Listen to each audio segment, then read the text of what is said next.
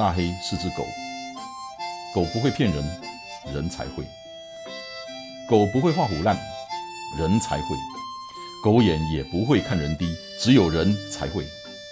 大黑看天下，我看的天下跟你们的不太一样。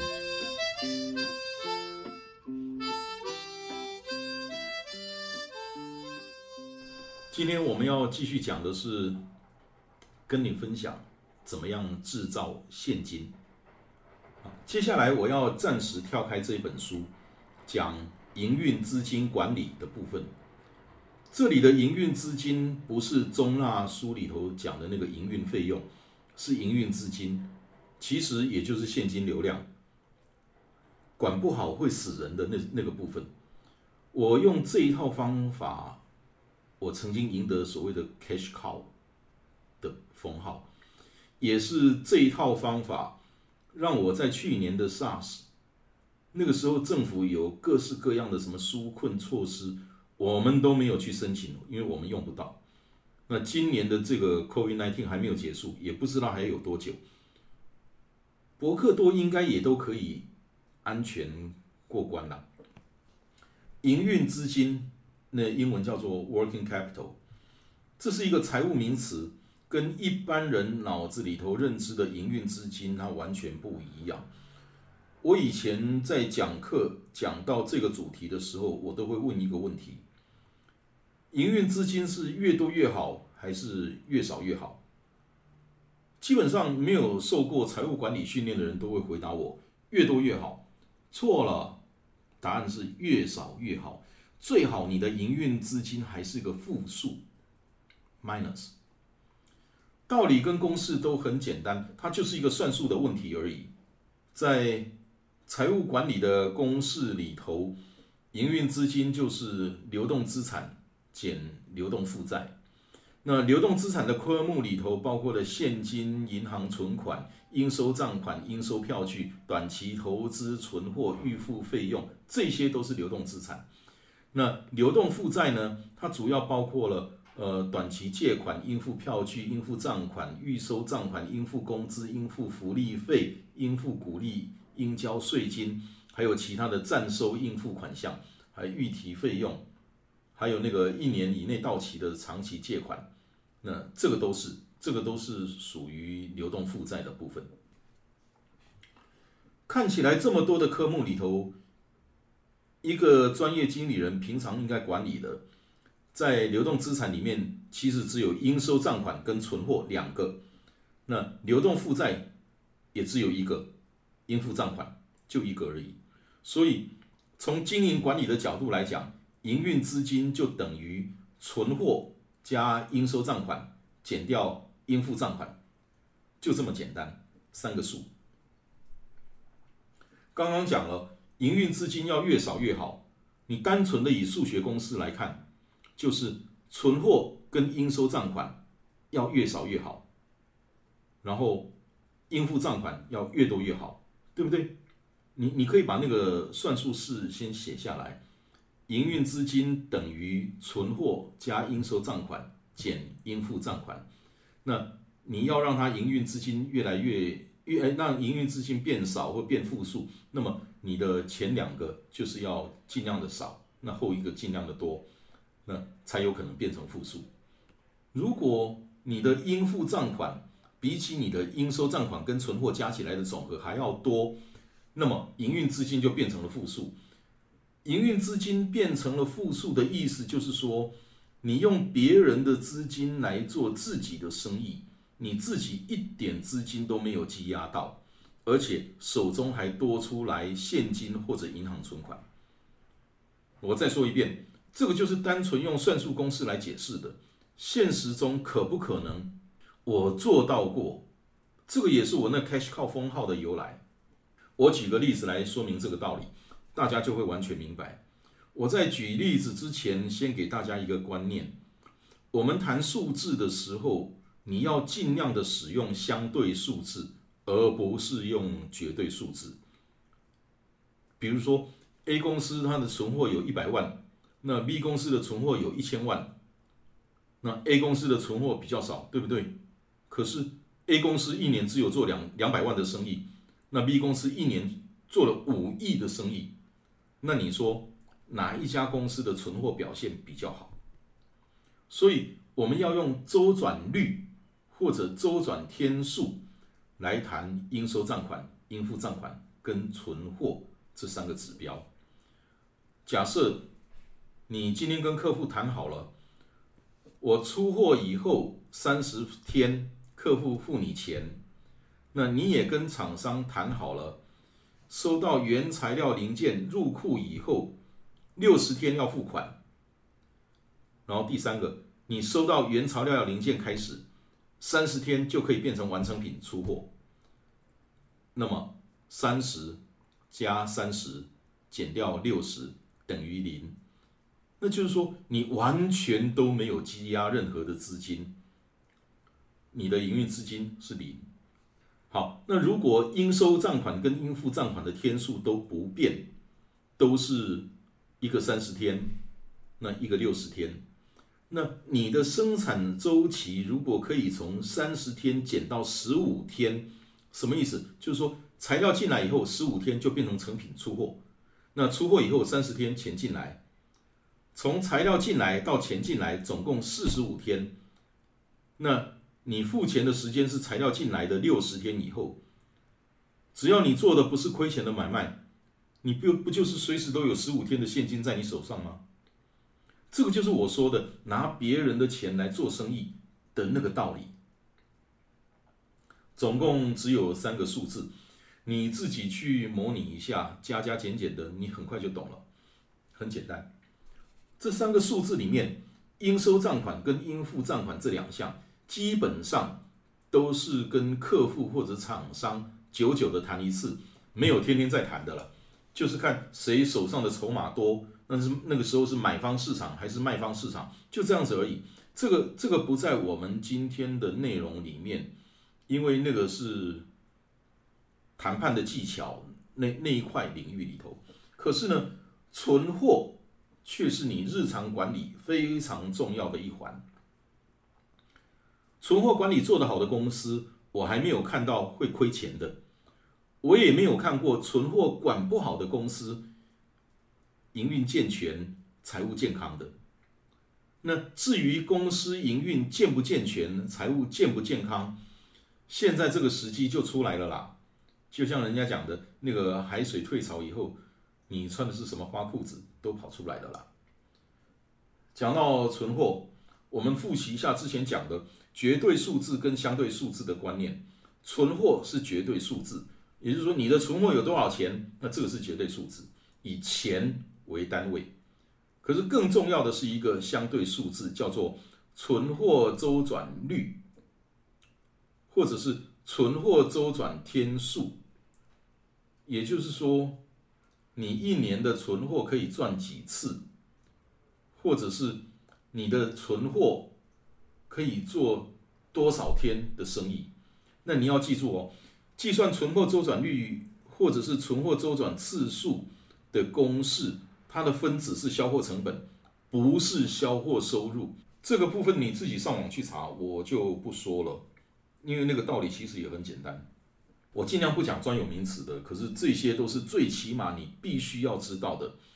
另外还有一个名词叫做 SKU，都听过吧？Stock Keeping Unit，就最小的计量单位。比方说，你出一款衣服有三个颜色，每个颜色有五个大小尺寸，那么它的 SKU 就是十五个，三乘以十五。如果再分个男女款，再乘以二，就三十个 SKU，这样明白吗？那 SKU 越多，你越能够满足客人的需求，可对厂商而言，它管理的难度就越大。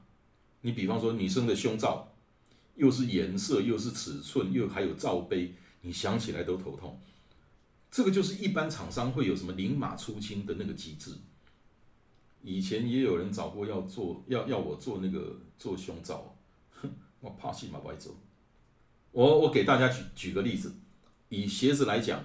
你新的鞋款在第一年推出的时候，尺码齐全，再加上是新款，你最低就是九折。到了第二年，大概就是七五折到八折。到了第三年，有些码已经断了，准备要下市了，你大概可以买到五折六折。这个时候断码的情形已经相当严重，再加上鞋子做好了，一直放在仓库里面，鞋底的那些发泡材料会受到影响，那进而会影响到鞋底的寿命。所以这个时候，如果你有量，甚至能够整批吃下来，那厂商就是以换现金的角度跟你做买卖了，你真的可以拿到很低很低的价钱。从这个例子里头，你就可以知道 SKU 的多寡。它直接影响到存货周转率的高低，也直接影响到你成本率结构的计算，就是你的定价啦。然后第二个影响你存货周转率的就是你的销售政策。每一款产品，比方说一款鞋子或者是一款衣服，你都要定出三条线，不是脸上的三条线，也也不是那个折数，而是存货周转率。你第一条是正常的线，第二条叫做加速线，然后第三条就是出清线。这三条线的定定跟调整，那主要来自于那个产品的生命周期。然后其次呢，是当季或是当年你公司的现金能力。你老婆欠钱啊，生命周期也可以长一点。那你你的你的营运资金的的状况非常好，那你跟另外一种极端的。的那个案子是完全不一样，Lily Cam 经营系统就不一样。那你记住，这三条线不是定下来就不动了。在博克多最久是一季，一定会 review 一次，那需要就做调整。那调整的当下就决定了那个产品的销售策略。什么销售策略？折扣啦，打折啦，就是最常见的方法其中一个。那在制造业的存货管理就复杂很多很多了。制造业的存货在阶段性可以分成原材料零件、再制品跟完成品三种。存货天数最长的往往是在于再制品的部分，这个也就是这一本书里头主要提到的局部效益最大化、瓶颈、有效产出、依存关系、统计波动的这些观念。它主要的目的呢，就是在缩短生产周期，提高有效产出。注意哦，是提高有效产出，不是提高生产力哦。所以，提高有效产出，以及降低存货的水位，那提高存货的周转率。我就是一样画葫芦，创出那些所谓的奇迹。所以，真的不是我厉害，是这本书厉害。在这个之后，我又学了。一个流的道理跟方法，那个日本日本人发明出来的这个一个流呢，它推翻了输送带或者是生产线的生产形态，而是以工作岛的方式，一个就可以生产。还有，我也学了戴明博士的管理哲学，他的十四点方法很有名的 Fourteen Point，那统计品管，甚至到田口玄一博士的那个实验方法。等等，这些都比较偏重在制造业的内容，我怕不是制造业的管理人员听起来会比较吃力，而且不一定会有兴趣。所以，请制造业的朋友你自己去看书，你一定要看。你先去把《目标》这本书好好的看完，从头到尾，从尾到头看几遍，你每看一遍都会有不同的的的领悟。那可是对于各行各业的朋友。那么，我建议你直接就跳到第三十二章，尝试管理。其实这本书讲的都只是一般尝试，它没有任何艰深的理论。可是你有没有发现，一般的尝试都不一般？那原文书里面写的就是叫做 “the common sense is not common”。有效产出、存货、营运费用。就是一个公司要达到赚钱的目标的三个指标，不，不是，其实指标也只有一个，就是在提高有效产出的同时，也要降低存货跟营运费用。好，已经快到尾声了。Dr. Gore 的著作里面还有一本书，你可以当成是这本书的续集。It's not luck，绝不是靠运气。台湾的版权也是天下文化有的，那也很久以前就就绝版了。啊，也是小说，不过排版的章法没有那么好读，因为作者把三个不同行业的公司写成了案例。那书里头这三个公司的故事呢，跳来跳去，没有像目标这本书那么容易读。可是呢，POC 的精华都在这里面。那透过三个不同行业的个案，把一个又一个的一般常识 （common sense） 演练给我们看。如果你有兴趣，我们找时间再来讲。创业九死一生。如果有人跟你说他正在创业，他意思就是告诉你他正在亏钱啦。其实，如果你在创业前就把一些事情想清楚，要亏钱真的不太容易了。如果你已经在这条路上了，根据今天的内容，检查一下你的公司，做一下调整，对你应该会有帮助。今天你能够花这么多时间听到这里，我除了谢谢你以外，我我再给你上一道甜点吧。如果你想要找人合作，不管是资金、市场还是经营。如果你愿意，你正经八百的写个东西，我们来谈谈看。反正对你没有损失，而且呢，想法如果没有认真的写出来，只有放在脑子里头，那个东西跟库存一样不值钱，所以也没有人会把你当真，连你自己都不会，因为没有写出来的东西都没有经过思考，跟肚子里头的大便一样，越久会越臭。不管你同不同意，反正我是这么认为的。好，这一集的内容全部就讲到这里了。呃，祝你好运，拜拜。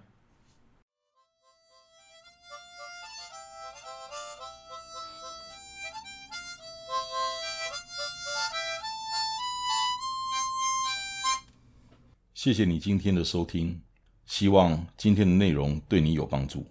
祝你一切顺利。大黑看天下，我们下礼拜见。